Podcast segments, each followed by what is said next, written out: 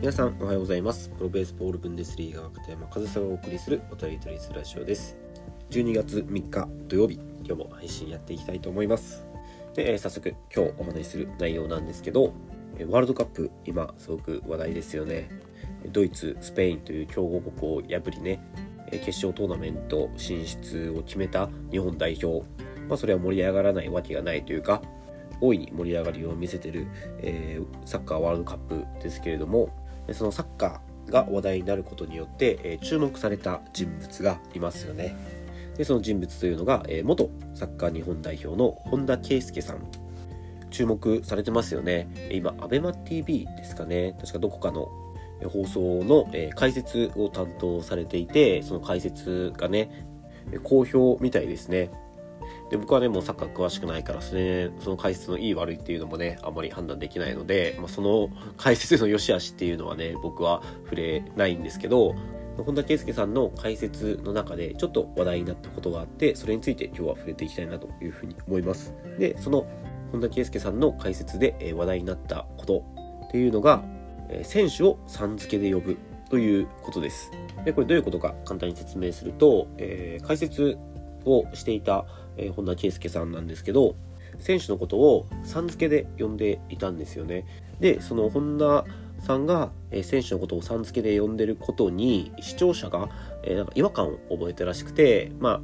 ツイッターとか SNS 上ですかね、えー本田圭佑が選手をさん付けで呼んでるのを受けるみたいなツイートがあったのを、えー本田さんが、え目にしたらしく本田さんがツイートで、えーさん付けして笑われる意味がわからないというツイートをしていたんですよね。で、さらにそのツイートを、えー引用リツイートする形で、えーさらにですね、スポーツの無意味な縦社会はなくした方がいい。関係が深くない先輩に偉そうにされると、ん？誰？と思ってしまう。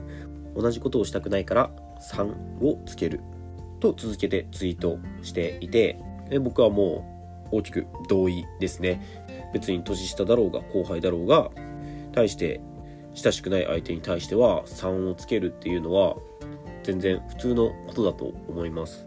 本当に本田圭佑さんのツイートの通りだと思います。無意味な縦社会っていうのは必要ないと思いますし、その無意味な縦社会の人たちって何を見てるかっていうと、肩書きを見て人と接してるんだと思うんですよ。先輩だから偉いか、後輩だから言うことを聞かないといけないとか、もうその肩書きで人を判断しているというのの分かりやすい例が本田さんの言葉を借りると、この無意味な縦社会というものだと思うんですよね。でこれはちょっと個人的な感覚にもなるんですけど僕個人的にその母校に愛着とかは特になくてその母校を出しにしてというか同じ高校じゃんとか後輩じゃんとかそういうふうに言われてもあそうなんですね。としかならないんですよね。何がそのねせめて被っているならその先輩後輩という関係性は多少なりとも僕も感じますけどその被ってもないその母校という部分でしか交わることのない人に、まあ、その先輩面というかね別にその偉そうにされることだけじゃないですけどね。その後輩だからちょっと可愛がろうみたいなこともあるのかもしれないんですけど別に僕そこに何も求めてないし別にその関係ないんですよね。母校が一緒だろうと一緒じゃなかろうと。だそういう感覚だから僕自身も年下だったりたとえその後輩だったりしてもその直接ね、えー接点のないその被ってないその後輩にあたる人とかだったら、まあ、さん付けしたりだったり、まあ、最低でもくん付けというか、まあ、距離感を保ちますよね。なんかその本田さんの言う無意味な縦社会というところに僕もすごく違和感を感じますしなんかすごく気持ち悪さみたいなのも感じるので、まあ、こういう文化が割と当たり前になってる日本で、えー本田圭佑さんのような方がなそういうのやめましょうよみたいなことを言ってくれるのは、まあ、すごくありがたいというか、まあ、大きな同意を示すために今日はこうやってねラジオでシェアするに至ってます。でその本田さんの話に戻しますけど本田さんに僕はすごくまた同意できるところがその解説の中でさん付けをしていたんですけどさっき言ったみたいにその接点のない人に対してはさん付けなんですけどその一緒にプレーしてきた人とか知ってる人に対しては呼び捨てだったり、えー、普段呼んでるような呼び方で、えー、呼んでいたんですよね。で僕はこれすごくいいなというふうに思いましたそのね関係性もわかるしその一緒にプレイしたしてきた人が解説してるというのでその人にしか話せないエピソードその本田圭佑さんにしか話せないエピソードとか本田圭佑さんだから分かるその現場の雰囲気だとかそういったものがあるのでよりねその選手に近い、えー、感覚で話してくれた方が解説としてはすごく、えー、質の高い解説が聞けると思うんですよね。でそうなった時に、えー、普段ね呼んでる選手呼び捨てしてる選手のことを呼び捨てして呼べば、よりね、本田選手自身も、本田選手じゃないですね、本田さん自身も、えより近い感覚で、えー、言葉って出てくると思うんですよ。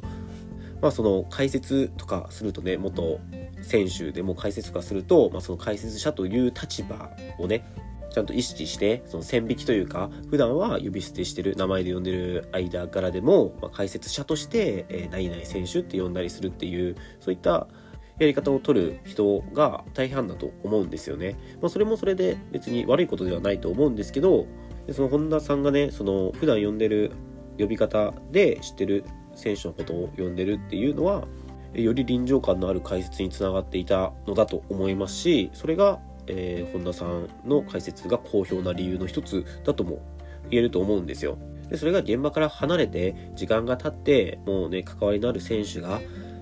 フィールドに立ってないってなったら、それこそね、もう解説者として、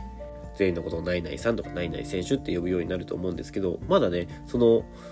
現場に近いところで話せるという強みがある方だと思うので、その強みはね、存分に出していくことで、より魅力的な解説になるんだと思うのでね、そういったものはね、どんどん使っていくし、今しか使えないものだと思うので、今回の本田さんの解説っていうのは、感覚がまだまだ選手と近い分、より臨場感のある解説になったんじゃないかなと思うので、日本代表決勝トーナメント進みますが、え本田さんのその選手と関係性が近いからこそできる臨場感のある解説というのも、え楽しみにしていきたいなというふうに思います。まあ、今日の話の内容としては、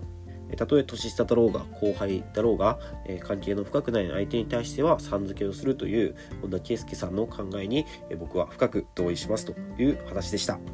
えー、今日も最後までお聴きいただきありがとうございました。片山和沙でした。